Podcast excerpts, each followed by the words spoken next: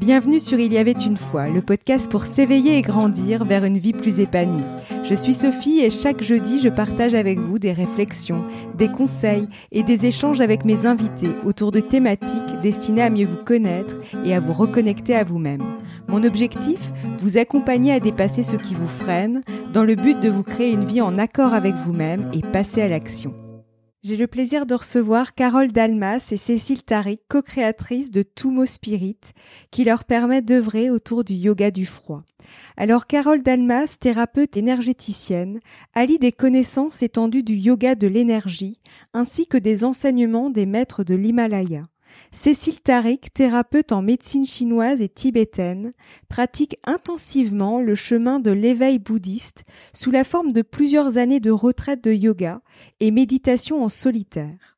J'ai voulu aborder avec Carole et Cécile le yoga du froid et ses bienfaits, notamment en termes de confiance en soi. Cet épisode est une invitation à s'offrir des moments pour soi, afin d'installer et cultiver un bien-être intérieur, notamment une plus grande confiance en soi et une plus grande confiance en la vie. Bonjour Carole et Cécile, je suis ravie de vous accueillir euh, parmi nous et merci d'avoir accepté mon invitation. Bonjour. Bonjour Sophie, ravie aussi de pouvoir intervenir dans, dans ce podcast. Alors avant de débuter, Carole, si vous deviez choisir un mot pour vous définir, ce serait lequel? Hmm. C'est toujours délicat hein, de se contenir dans un mot. Nous savons bien que nous sommes beaucoup plus vastes que ça. tout à fait. Et que nous nous transformons à travers l'odyssée de notre vie. Alors, en résonance avec euh, ce besoin que nous avons de nous définir, je voudrais dire euh, que l'aventurière me conviendrait. Avec beaucoup d'humilité cependant, parce que je suis loin d'être une, Alexandra David-Nil ou une Ella Maillard, bien qu'elle m'ait inspiré grandement. Mais effectivement, en écho avec cette pratique du yoga du froid, en écoutant ce que cette pratique a réveillé en moi, l'aventurière a bien résonné, car en réalité, si nous savons pourquoi nous commençons à pratiquer le yoga ou d'autres disciplines orientales, nous ne savons jamais où elles vont nous guider. Donc le yoga, par essence, est, une aventure. Je suis une aventurière de l'intérieur en explorant ma propre terre, mais aussi de l'extérieur, en étant le plus souvent possible dehors. Jouer avec les éléments, respirer les espaces, respirer les odeurs de la nature, respirer le rose du coucher de soleil, sentir que la nature m'agrandit et me perdre dans l'horizon, rejoindre la vastitude, l'infinitude.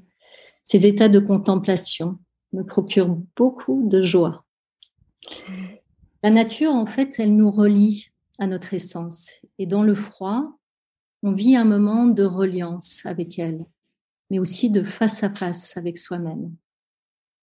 Et c'est sans doute pour ça que personnellement, j'ai accroché avec le yoga du froid, car c'est la rencontre de ces deux aventures, intérieure et extérieure. Voilà, alors d'être le plus souvent dehors, c'est une bonne vie, comme disait euh, Ella Maillard. et Cécile, si vous deviez choisir un mot pour vous définir, ce serait lequel? Alors, euh, je dirais yogini rieuse.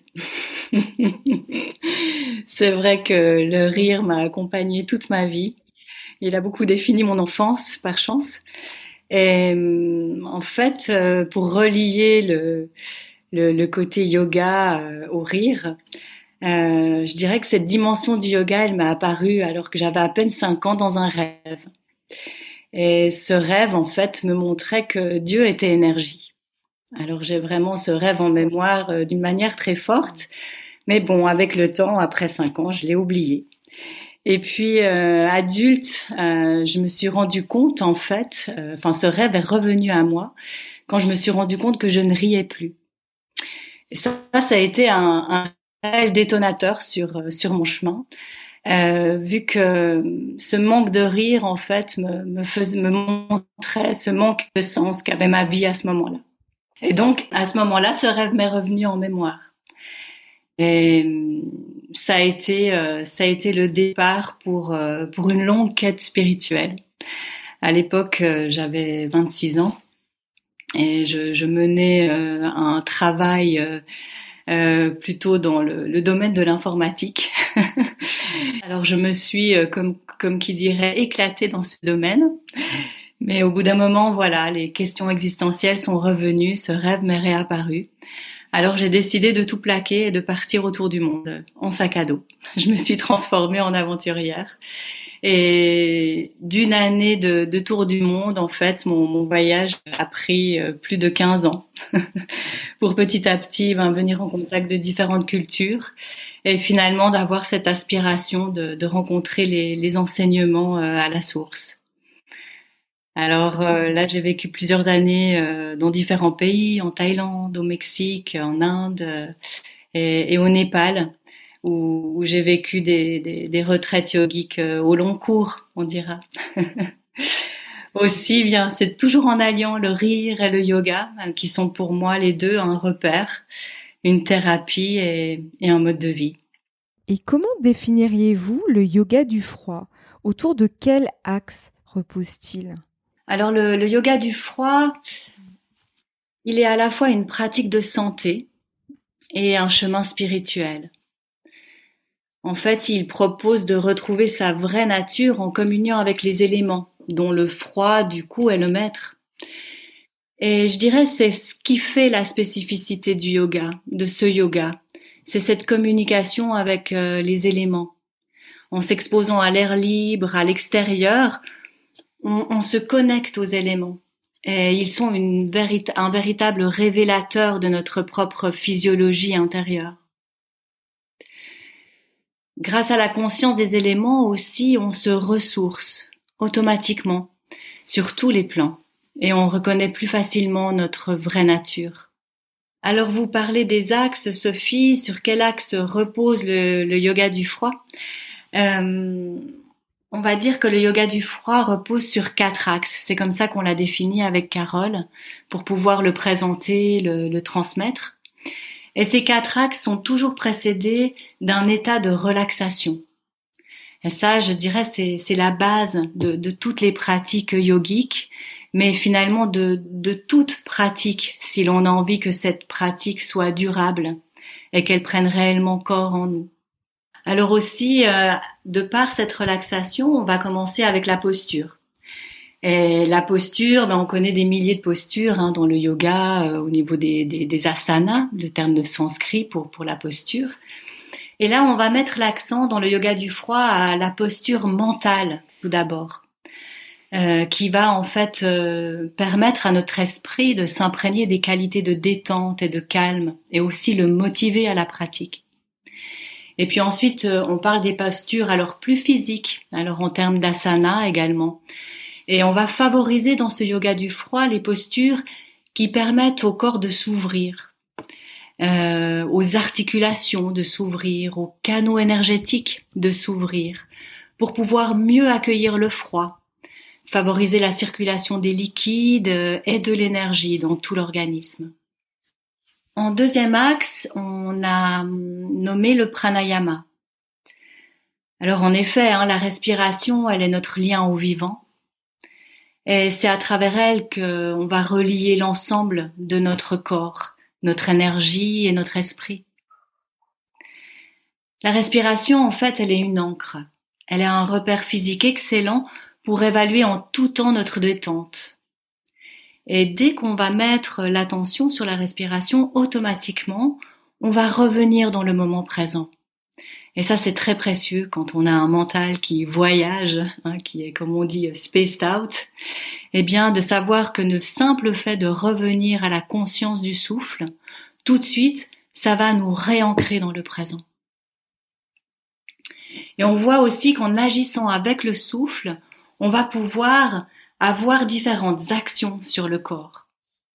On va pouvoir le réchauffer, on va pouvoir activer notre feu intérieur, hein, dont on parle spécifiquement dans ce yoga du froid, euh, qui est aussi un feu digestif, une chaleur interne, mais aussi un feu psychique qui va transformer jusqu'aux perturbations émotionnelles. Donc on voit ici, c'est que cette notion de feu, elle est très très importante, elle est centrale à notre yoga. Et c'est d'ailleurs pour ça qu'on a nommé notre entité avec Carole Tumo Spirit, ce terme de Tumo qui nous vient du, des pratiques tibétaines de génération de la chaleur psychique. Donc la pratique des souffles, elle nous permet aussi d'ouvrir nos centres d'énergie, nos canaux subtils, pour accueillir plus d'espace dans notre corps. En fait, quand on est sous le joug d'une émotion, souvent on dit, on parle de nœuds, alors de nœuds émotionnels, de nœuds psychiques. Et en fait, ces nœuds, ils peuvent résider en nous parce qu'il y a un manque d'espace. L'énergie, du coup, ne circule plus, ne peut plus circuler fluidement. Alors, grâce à la mise en mouvement des souffles, et notamment à l'élément espace, eh bien, toutes nos tensions, qu'elles soient situées au niveau physique, émotionnel ou psychique, vont être invités à se dissoudre automatiquement et spontanément. Et ça, c'est assez magique de le ressentir d'ailleurs. Et puis en parlant d'espace, eh bien, on arrive à, ce troisième axe qui est celui de la méditation. Et en fait, avec la méditation, particulièrement dans le yoga du froid, on va développer euh, un esprit calme, focalisé et vigilant. Et en fait, en reprenant ces termes, on se rend compte qu'on arrive au même postulat de la méditation de pleine conscience, hein, plus connue euh, aujourd'hui, euh, avec notamment euh, la méditation de pleine conscience de, de John Kabat-Zinn, mais qui prend sa source en fait dans les enseignements traditionnels bouddhistes de la méditation de pleine conscience que l'on nomme shamatha en sanskrit. Et donc, euh, on développe ce chemin de, de, la méditation de pleine conscience pour développer cette tranquillité de, de l'esprit. Et bien sûr, quand on entre en contact avec le froid, notre esprit, il a tout de suite tendance à s'agiter. Aussi, on voit que cette qualité de tranquillité, elle va être essentielle dans notre entraînement. Et effectivement, lorsqu'il y a le saisissement du froid, eh bien, de, de, de, de prendre euh, corps avec cette méditation, ça va nous permettre de revenir au calme. Et les fortes sensations ressenties avec le froid, elles auront tendance aussi, eh bien, à, à, à agiter notre mental par l'accélération, par exemple, des battements du cœur. Donc là aussi, on aura besoin de pouvoir euh, euh, s'imprégner de ces qualités, de revenir à une capacité de focalisation. Et cela va être d'un grand soutien. Donc on peut réaliser aussi même que ces qualités d'attention qu'on va développer dans la pratique, eh bien elles vont elles nous être utiles dans toutes les actions de notre quotidien. Et c'est là où la pratique du yoga prend toute son importance dans un mode de vie finalement qui s'imprègne de, de la pratique au fur et à mesure. Effectivement, on peut voir que si dans notre quotidien nos capacités d'attention sont faibles, bien on va pas être très efficace à quoi que ce soit qu'on fait.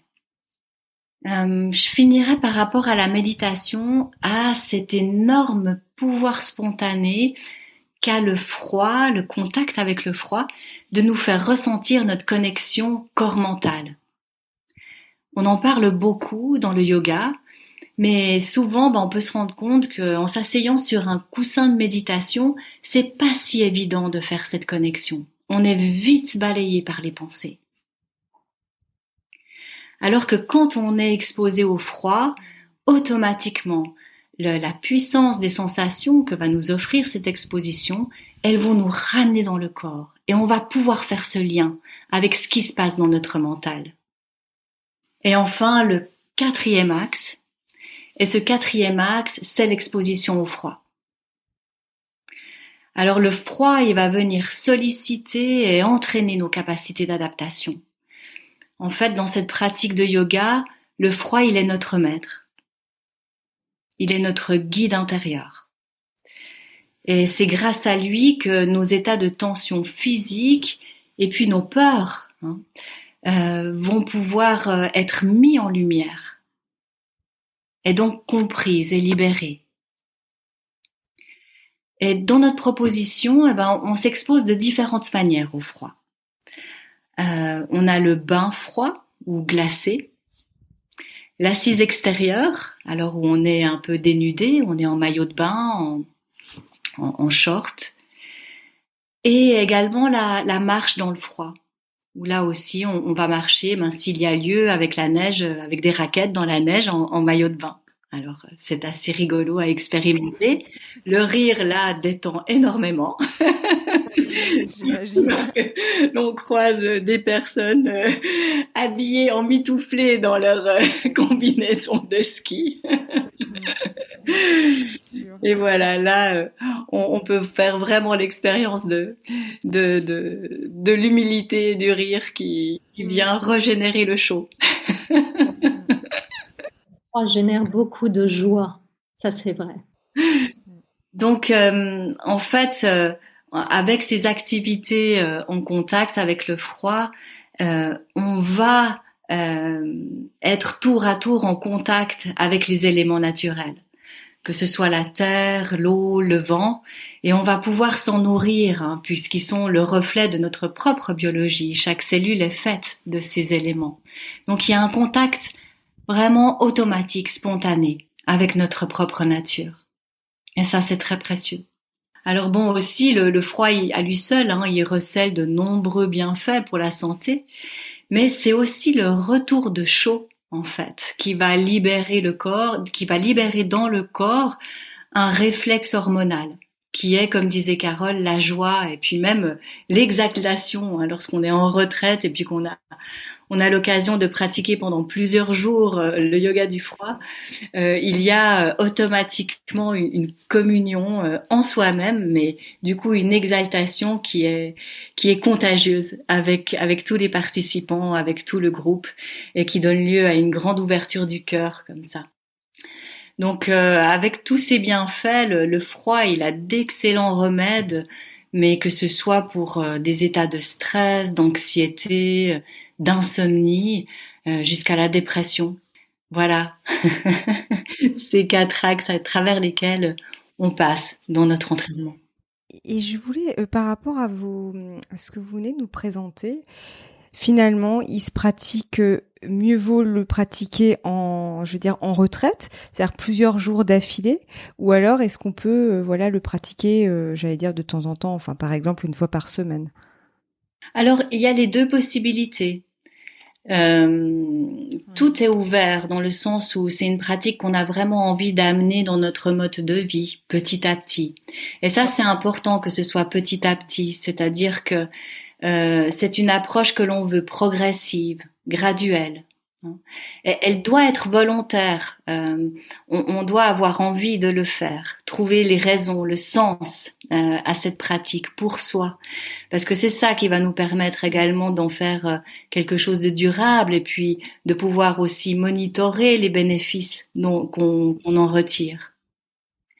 Donc on, on, propose pour ça plusieurs en fait combinaison, euh, que ce soit euh, des initiations au lac où pendant une heure on, est à l'extérieur et on, termine cette heure d'entraînement avec un bain, euh, que ce soit en stage ou en atelier où on se donne le temps de pratique intérieure pour mettre à l'aise, pour justement prendre contact sans peur, euh, dans le confort de, de, de, de la chaleur, euh, avec soi-même, avec euh, son corps, avec ses tensions, pour ensuite aller ben, nettoyer, libérer ceci au lac. Et soit alors encore, comme, comme vous le disiez Sophie, dans le cadre de retraite, où là ça peut aller de quelques jours à une semaine. Et, et là, ça nous donne l'occasion bien de, de vraiment prendre contact avec l'élément de différentes manières, justement, dans toutes mm. ces propositions d'exposition.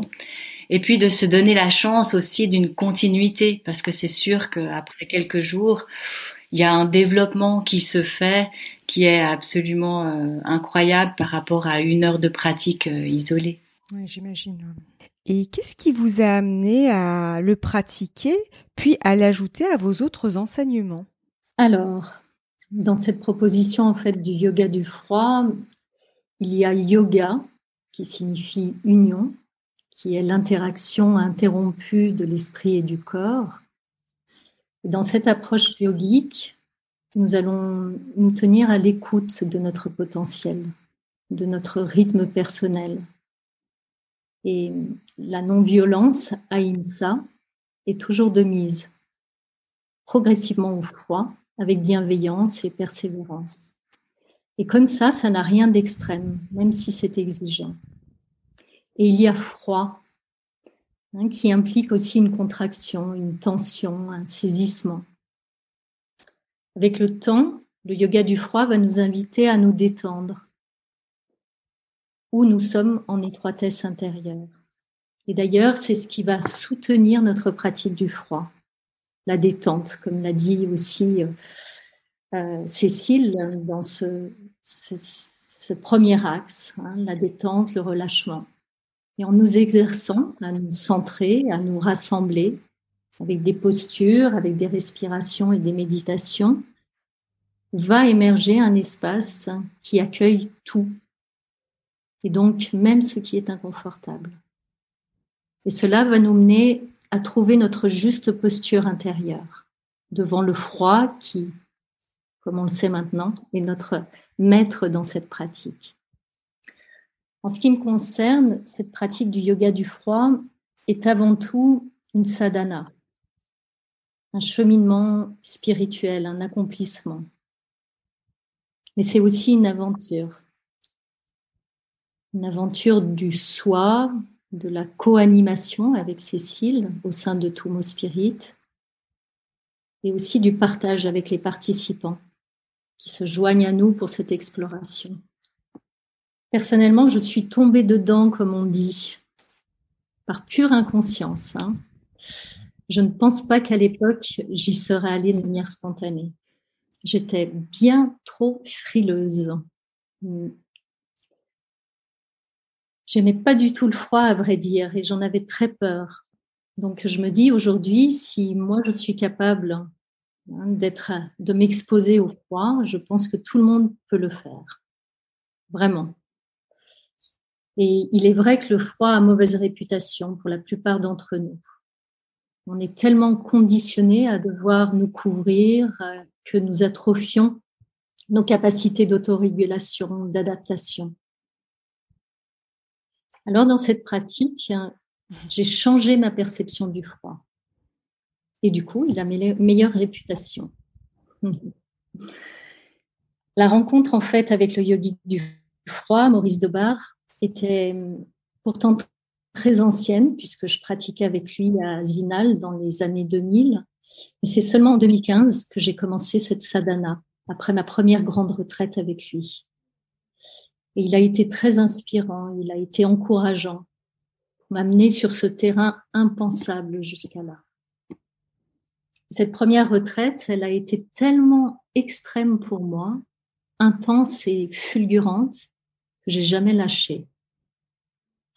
Et le froid a vraiment quelque chose d'addictif, dans le bon sens du terme. Il altère temporairement les, les fonctions cognitives, nous amène dans ces états aussi de, de méditation, nous permet de nous adapter, de nous étonner devant nos capacités insoupçonnées. Et cela nous sert dans notre quotidien. Voilà. Et pour ne pas devenir trop...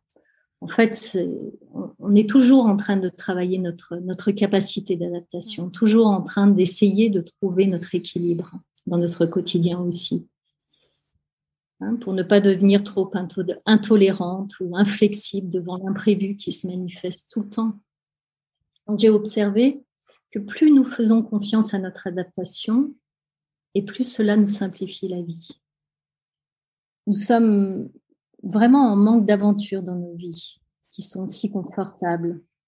Et venir s'exposer à l'élément du froid nous rend plus résistants, tant sur le plan psychique que physique. Hippocrate le disait déjà, le froid stimule alors que la chaleur ramollit. Et pour moi, le froid a été une véritable rencontre. Car je me suis dit que si cette pratique était fulgurante euh, et qu'une semaine passée à jouer avec le froid valait à peu près deux ans sur le tapis. Hein, la présence, euh, on n'a pas d'autre choix que d'être là. en présence avec ce qui se passe. Pour conclure cette question,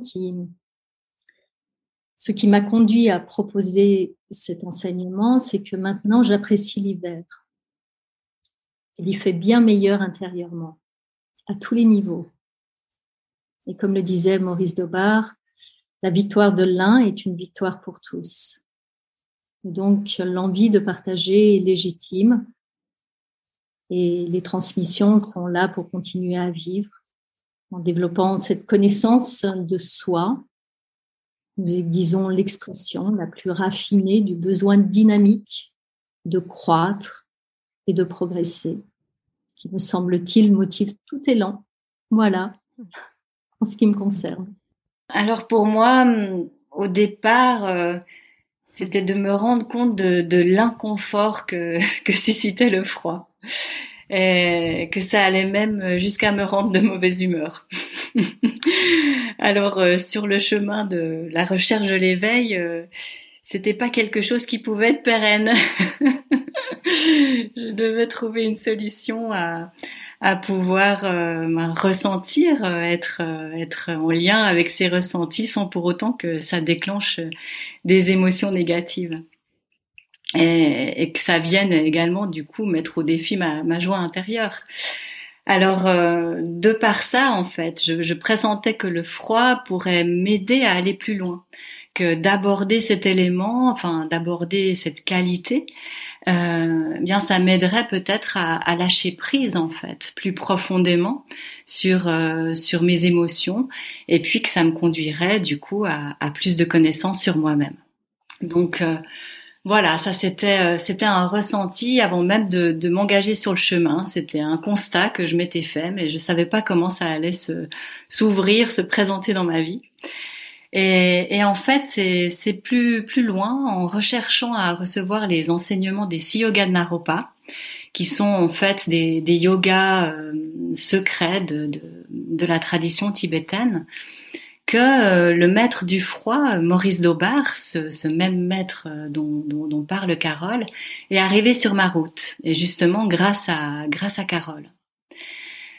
Alors, j'avais déjà euh, tout un parcours de retraite au Népal avec mon, mon là-bas qui, qui, me conduisait dans, dans la retraite, les retraites des six yogas.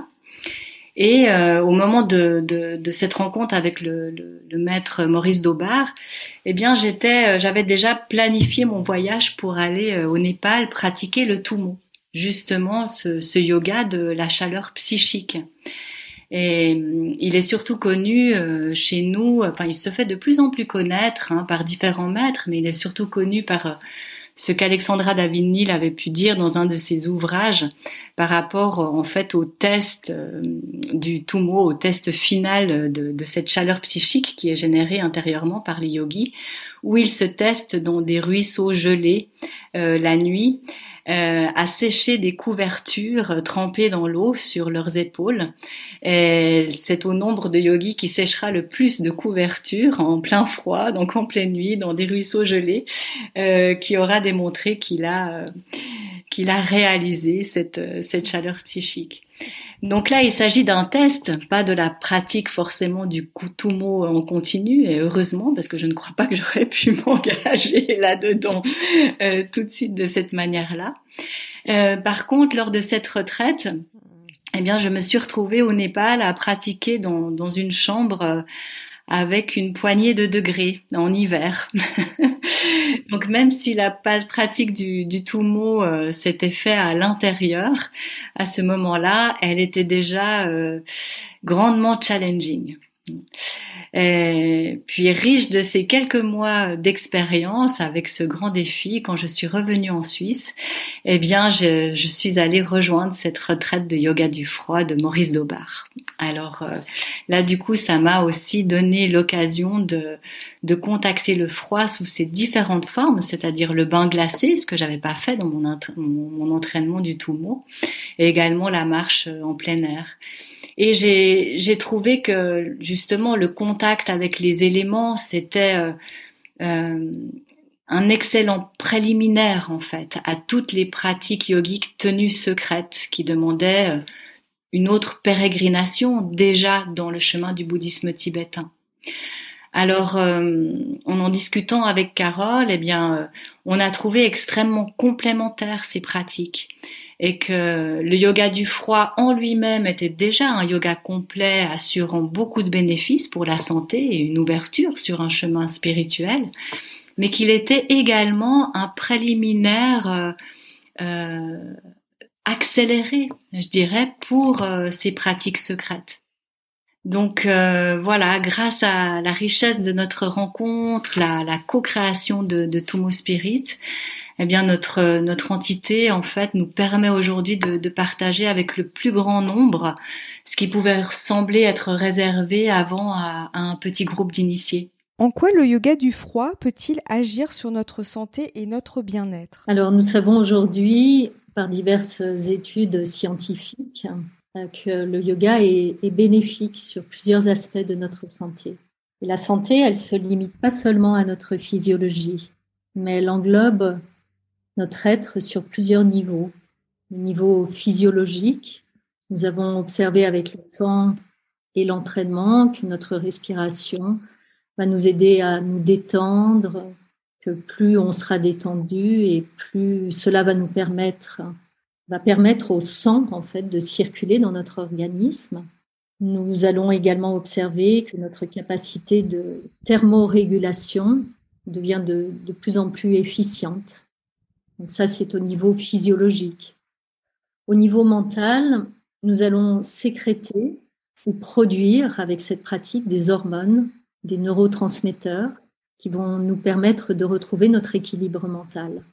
Mais aussi parce que dans cette pratique, nous avons des temps de pause, de silence, qui vont nous octroyer un, retour aussi vers soi, euh, que nous nommons le pratyahara dans le yoga. Donc c'est c'est un retour d'essence vers soi. Et ça, ça va être, ça va être, ça va nous être bénéfique parce que cela va nous amener une meilleure connaissance de nous-mêmes dans une observation plus aiguisée. Et on sait que le silence régénère. On ne l'ignore plus maintenant dans ce monde où la pollution sonore est de plus en plus présente. Lorsqu'on rentre dans le lac, par exemple, nous y allons en silence et notre réaction au choc thermique va nous faire sécréter de la sérotonine qui est en lien étroit avec l'équilibre mental, la joie, la détente, mais aussi le sommeil. puis il y a ce niveau social hein, dans la santé. Cette pratique va nous permettre de rencontrer d'autres personnes qui partagent les mêmes aspirations. Et il est vrai que l'énergie du groupe va aussi nous porter, nous motiver pour nous lancer vers ce que nous ne ferions pas tout seuls peut-être. Et dans ces temps particuliers que nous avons traversés avec euh, la présence du virus, puisque nous étions dehors, nous avons pu pratiquer quasiment pendant toute cette période. Et bien sûr que ça a été pleinement apprécié hein, parce que ça a permis de maintenir le lien social.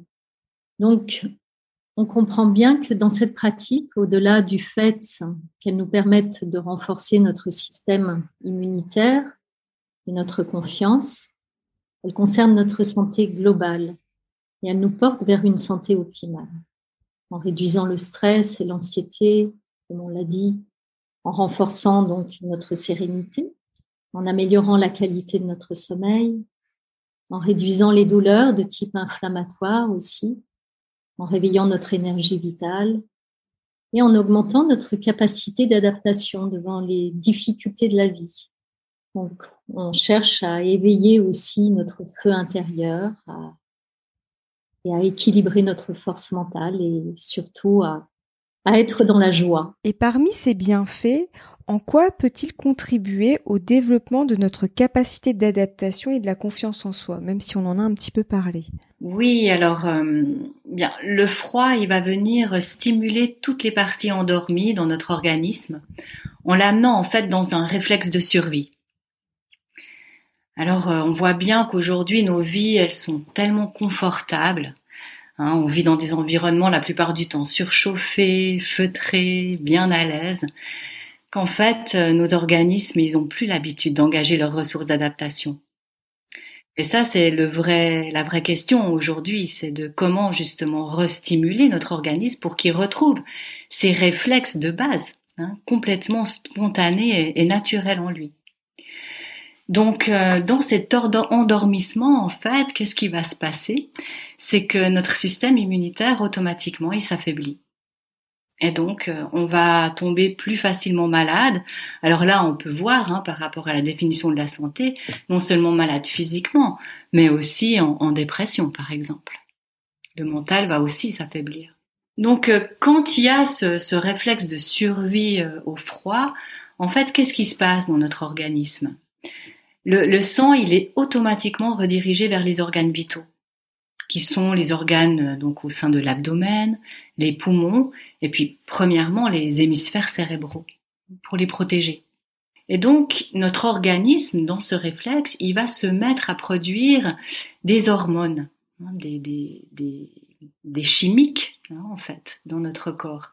Ces hormones connues sous le terme de dopamine, d'adrénaline, de noradrénaline, de sérotonine. Et ces hormones, elles sont à la source en fait du maintien de notre réveil. Et certaines même, elles sont, elles sont connues sous le nom d'ailleurs d'hormones du bonheur, parce que elles vont euh, automatiquement en fait euh, engendrer cette, cette qualité de joie. Et donc là, on voit qu'avec l'exposition du froid, elle est toujours source de joie, cette exposition. Euh, bien sûr, hein, avec cette exposition, euh, il, est, euh, il est important de rester dans un temps qui soit propice, spécifiquement aux conditions de chacun et chacune. Et ça, ça va faire partie de la découverte de soi dans cette exposition. Parce qu'on va devoir s'écouter, on va devoir écouter notre corps, on va devoir écouter nos réactions pour pouvoir jauger, en fait, quelle est notre limite. Jusqu'où réellement on peut aller D'où l'importance que ce soit euh, progressif, hein, graduel, parce qu'évidemment on peut pas on peut pas partir d'être complètement euh, euh, débutant dans cette pratique et de penser s'exposer une vingtaine de minutes dans une eau à, zéro degré. Bien que ce soit encore possible hein, pour le corps, qu'on serait pas forcément en hypothermie à ce niveau-là, mais mentalement ce serait vraiment très fort. Et on risquerait même de se dégoûter de la pratique ou d'entrer dans une logique de, de, comment dire, de, de, de, combat ou de compétition avec soi-même euh, qui n'est pas du tout désiré. En tout cas, pas dans le cadre dans, dans lequel on, on enseigne le yoga du froid. Il peut y avoir cette tendance, hein, parce qu'on l'a dans notre mode de comportement, dans notre mode de consommation, de toujours aller vers le plus, plus, plus. Donc euh, plus de minutes dans l'eau, plus de temps d'exposition, à une eau plus froide, etc. Et, là, on va revenir à un principe essentiel, peut-être dont, on reparlera après, qui est ce principe de, bienveillance et de non-violence euh, par rapport à, soi. Euh, il y a aussi un autre principe physiologique qui est l'hormèse, mais je laisserai peut-être Carole développer ce, principe de l'hormèse, qui est justement en fait euh, à la base de cette écoute qu'on va mener au corps lorsque l'on le stresse et qu'on lui octroie un temps de repos ensuite. Euh, donc par rapport à, ces capacités d'adaptation, voilà, il va y avoir ce réflexe de survie. Et par rapport à cette notion de confiance, de confiance en soi, si, si importante, parce que c'est vrai qu'aujourd'hui, malgré toutes les capacités que, que l'on a euh, intellectuelles, euh, les capacités aussi euh, de, de divertissement ou de voilà, de, de, de, connaissances, hein, de, par toute cette connaissance qui circule librement maintenant sur les réseaux, on peut voir que, à l'inverse de ça, on devient euh, de moins en moins confiant en nous-mêmes. Le doute vient s'installer de plus en plus facilement, et on est dans des, euh, souvent dans des, euh, dans des espaces de dévalorisation qui sont très très nocifs pour notre santé mentale, mais également notre santé physique puisque tout est relié. Et là, eh bien, avec l'exposition, comme elle va demander hein, au niveau psychique, bien sûr, au niveau psychologique, il va falloir se motiver. Lorsqu'on fait ce pas-là, il va être très très salvateur. On va pouvoir expérimenter le fait de dépasser une limite qu'on s'était posée psychiquement, sans même vraiment la voir.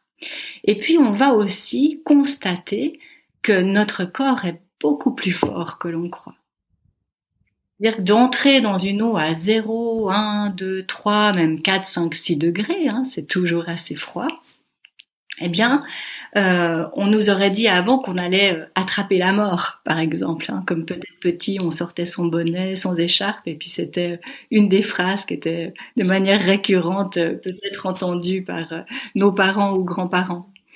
Et puis là, on aura vécu une telle exposition dans l'eau froide et on n'aura pas attrapé la mort. Au contraire, au contraire, on se sera exposé volontairement, d'une manière progressive, encore une fois, et on sera, on s'en ressortira grandi et plus fort. Et plus fort en ressentant de la joie, et plus fort parce qu'on se sera à quelque part surpassé, parce qu'on sera sorti de notre zone de confort. Oui, le, yoga du froid, le froid, en fait, euh, plutôt le froid, est une excuse pour faire l'expérience hein, de notre capacité phénoménale à nous adapter à notre environnement. Et de comprendre qu'il y a cette intelligence du corps, de bien distinguer aussi l'adaptation qui renforce de celle qui affaiblit. On ne peut pas parler de cette capacité adaptative sans parler de la loi de l'hormèse, hein, qui est importante dans cette démarche. En fait, cette loi nous fait bien comprendre que si nous ne dépassons pas la capacité de notre organisme lorsqu'il est exposé à un stimulus, là en l'occurrence le froid, cette même capacité va s'améliorer lors de la phase de repos qui l'ensuit. On va beaucoup jouer hein, dans notre pratique aussi à stimuler, puisqu'on stimule beaucoup le, système parasympathique, mais aussi on va euh, beaucoup jouer à, équilibrer notre système nerveux. Donc tout ça, ça va être essentiel pour s'assurer que, que, cette pratique nous, régénère et qu'elle nous amène de la vitalité et de la joie. Hein, quand on parle de, euh, de ce renforcement, il y a le renforcement positif, mais il y a aussi le renforcement négatif. Et euh, quand il s'agit du, renforcement positif, hein, ce qui signifie que le corps se fortifie en s'adaptant aux variations de la nature, mais à contrario, le renforcement négatif, c'est lorsque l'organisme cesse d'émettre des signaux en s'ajustant au mieux à des stress chroniques, à des habitudes, à des environnements délétères, pour préserver notre, notre énergie euh, nerveuse. Ces deux renforcements vont disparaître, font disparaître à terme, en fait, les symptômes. Mais pour l'adaptation positive, la disparition se fait par le haut, parce qu'il y a une augmentation du niveau de santé grâce au mode de vie euh, qui va dans le sens du vivant, alors que pour l'adaptation négative, la disparition de ces symptômes se fait par le bas, puisque le corps cesse de manifester des symptômes pour pouvoir survivre le plus longtemps à ce qui est néfaste. Voilà. Et puis, effectivement, on parle de la confiance qui va se développer avec cette pratique, cette confiance en notre corps, en nos facultés d'adaptation, mais aussi de régénération. La confiance va s'installer, enfin, la, la confiance va s'installer, en fait, progressivement moi je pense, dans différents domaines de notre vie. Confiance en, soi qui va s'établir et notre posture intérieure devient plus sereine, plus stable, plus ancrée. Et comment se pratique-t-il concrètement le yoga du froid? Alors, dans notre enseignement, avec des préparations adéquates et progressives pour le corps et le mental, ça, ça va être important, euh, de s'entraîner de s'entraîner à observer, à écouter les manifestations, qu'elles soient physiques, physiologiques, émotionnelles, mentales, tout en restant déterminé et motivé.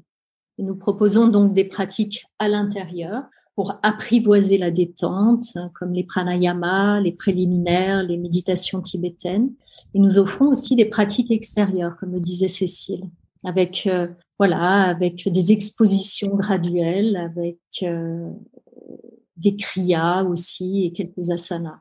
Nous avons lié avec euh, Cécile nos compétences complémentaires pour offrir cette approche cohérente avec le principe féminin en œuvre.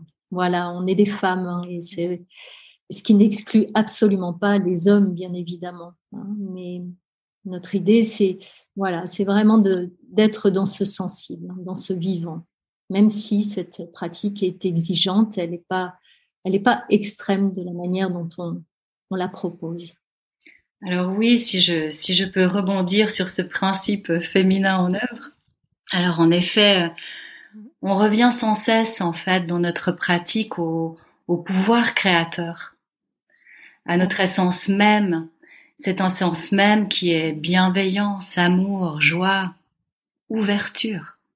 Et, par exemple, les yogis tibétains, ils ont cette habitude, euh, cette habitude altruiste de partager leur pratique avec tous les êtres.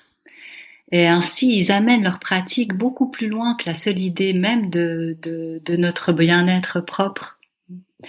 Et cette conscience d'interconnexion, eh bien, elle a, ce, elle a ce, cette puissance de, de nous ouvrir la voie vers notre propre nature. Et donc, c'est vraiment porté par cette vision profonde de, de l'altruisme, de l'interconnexion de, de, de toutes choses, que, que les pratiques tibétaines qu'on propose euh, vont être vont être partagées. Elles sont elles sont portées par cette vision. Et elles se nomment en fait peut-être que vous les connaissez sous ces, les noms de Tsalung.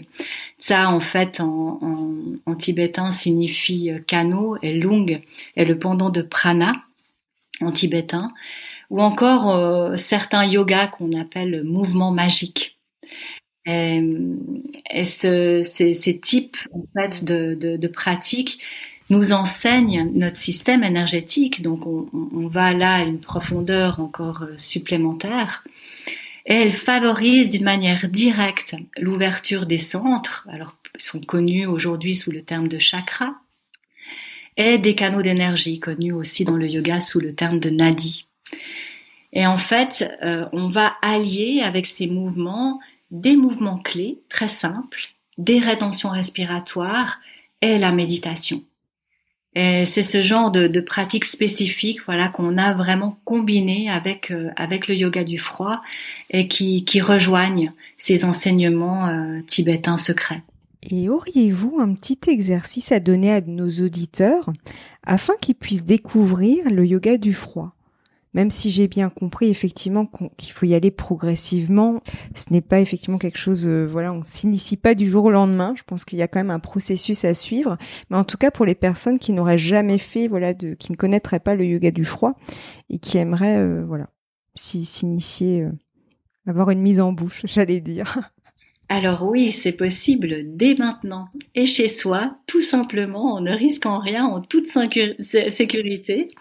Et puis en plus, ce qui est intéressant, en ne rajoutant rien dans son quotidien, parce que c'est souvent le problème des, des pratiques, hein, c'est qu'on se dit au fur et à mesure qu'on les accumule, mais quand est-ce que je vais avoir le temps d'insérer ça dans mon planning déjà débordant? Alors là, quelques quelques petites propositions. La première, euh, ben, c'est celle toute simple de, de la douche froide. Alors euh, tout à coup le froid peut ouh, déjà glacer rien qu'à son écoute, mais en fait il s'agit pas de mettre les deux pieds en avant directement dans, dans sa douche et qu'elle soit froide, mais plutôt de commencer avec euh, une douche chaude et, et, de finir avec une douche froide. Nos parents d'ailleurs en, parlaient sur le terme de douche écossaise. C'est vrai. Et, et, là, en fait, on peut y aller tout progressivement et graduellement. On n'est pas obligé de se mettre sous le jet, sur le l'eau froide sur la tête. On peut commencer euh, avec euh, les pieds, remonter le long des jambes, et puis peut-être que c'est pas la première fois qu'on arrivera jusqu'aux épaules. Mais bon, on voit souvent qu'il suffit d'une petite motivation et, et ça passe. Ça peut se pratiquer après la douche, euh, la douche chaude. Oui, après la douche chaude. Et, donc graduellement, voilà, le corps, on peut même transformer sa salle de bain en sauna, hein, en hammam plutôt, avant de passer au froid. Et, et, là, euh, ben, ça nous permet de, de, goûter directement aux effets du froid, parce que même après une douche, hein, qu'elle soit une douche froide, qu'elle soit de quelques secondes, ou après si on arrive à plusieurs minutes, super, euh, on ressent tout de suite les effets bénéfiques. Alors non seulement physiques, parce qu'il y a un retour de la circulation euh, veineuse, euh, c'est sûr, mais également un renforcement mental. Si, euh, si par hasard on se réveille le matin avec un manque de motivation et puis plutôt l'envie de, de cocooner en soi alors qu'on a une journée riche en, en activités qui nous attend, la douche froide, elle va nous dynamiser de manière directe et, et efficace. voilà une proposition. Je crois que Carole, tu en as aussi des autres. Voilà, alors moi je, proposerais juste de s'exposer un petit peu tous les jours. C'est souvent ce qu'on propose après, euh, après les pratiques, euh, de marcher aussi euh, dans la nature par tous les temps, sans bonnet, sans gants, voilà, des petites expositions comme ça. Et puis, euh, pourquoi pas de dormir dans une chambre aussi avec les fenêtres ouvertes, en fait, parce que là, on va venir aussi activer nos graisses brunes hein, qui permettent euh, justement de produire de la chaleur. Voilà, déjà un entraînement. Oui, c'est déjà effectivement, mais c'est vrai. C'est vrai que la douche froide, l'ayant déjà pratiquée, euh, ça fait ça fait du bien. Même si de prime abord, on peut être frileux et se dire oh là là, non, c'est pas possible. Mmh. Alors, Carole, quel serait votre mot de la fin pour clôturer notre échange?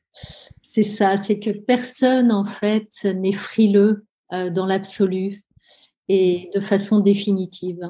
Donc, c'est vraiment un entraînement hein, de, venir s'exposer et ça vaut, ça vaut la peine. Donc, je dirais, osez sortir de votre zone de confort pour euh, rechercher justement des situations qui exposent votre organisme car il a été créé en fait pour résister hein, aussi notre organisme. Mmh. Donc euh, ne pas l'oublier et puis oser être dehors le plus possible, oser euh, vous décrocher de la technologie pour être dans la joie de la rencontre avec votre être profond d'une part, mais aussi avec les autres et avec les éléments et pratiquer voilà avec cœur et conviction car le froid est, est vraiment une force noble et réellement, l'aventure, en fait, c'est si simple que ça.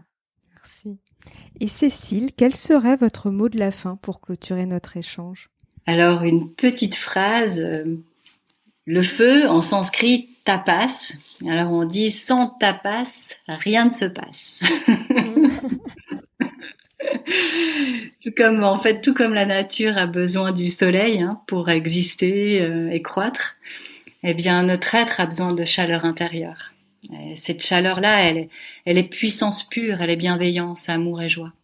Alors, euh, intéressons-nous à, nous-mêmes en passant par cette porte du ressenti. Et on dit, hein, le ressenti est cette porte vers la connaissance de soi. Alors en éveillant notre fond intérieur, on va apaiser les émotions négatives qui souvent sont un obstacle sur le chemin de cette connaissance justement on va pouvoir déployer la puissance de notre mental euh, en nous faisant ressentir de la joie et ça, ça va nous servir dans chaque action de notre quotidien. Euh, aussi, bien, voilà, mon nom de la fin, c'est éveiller votre feu intérieur avec le yoga du froid. si on, j'adore. c'est vraiment un, un accélérateur pour ouvrir un nouveau champ des possibles dans notre vie. Un grand merci à toutes les deux, vraiment à Carole et à Cécile, euh, pour votre euh, pour l'intervention de chacune de chacune de vous deux. C'était vraiment très intéressant et, très riche dans vos explications. Donc euh, vraiment merci. Merci Sophie, merci infiniment pour votre accueil. Merci, merci beaucoup à vous Sophie. Et puis, euh, on peut poster l'invitation en fait aux, auditeurs de venir euh, nous rejoindre et de pratiquer euh, avec nous hein, dans, diverses conditions, les initiations au lac, les stages, les ateliers ou encore en retraite. Si euh, quelques personnes se déplacent de plus loin, voilà. C'est vrai que je rebondis euh, sur euh, sur ça, c'est que je pense que c'est plus facile aussi de s'initier en groupe, non? D'avoir justement l'énergie du groupe, parce que tout seul généralement c'est plus dur en fait de se challenger, en tout cas vis-à-vis du froid, on peut avoir des a priori, et justement le, le groupe peut aussi nous nous porte, j'allais dire être mm. voilà nous mm. porter, être moteur en fait, tout à mm. fait. Totalement, totalement. Ouais. ouais. Mm. Dans tous les cas, il y aura des informations sous le sous le podcast pour euh, pour en savoir plus sur vos différentes euh, propositions de pratique du yoga du froid. Donc en tout cas, merci à toutes les deux. Merci. Si ce podcast vous a plu, n'hésitez pas à en parler à deux trois personnes autour de vous, c'est l'un des meilleurs moyens de le soutenir pour que d'autres puissent le découvrir. Je vous souhaite une très belle journée, je vous donne rendez-vous la semaine prochaine. À bientôt.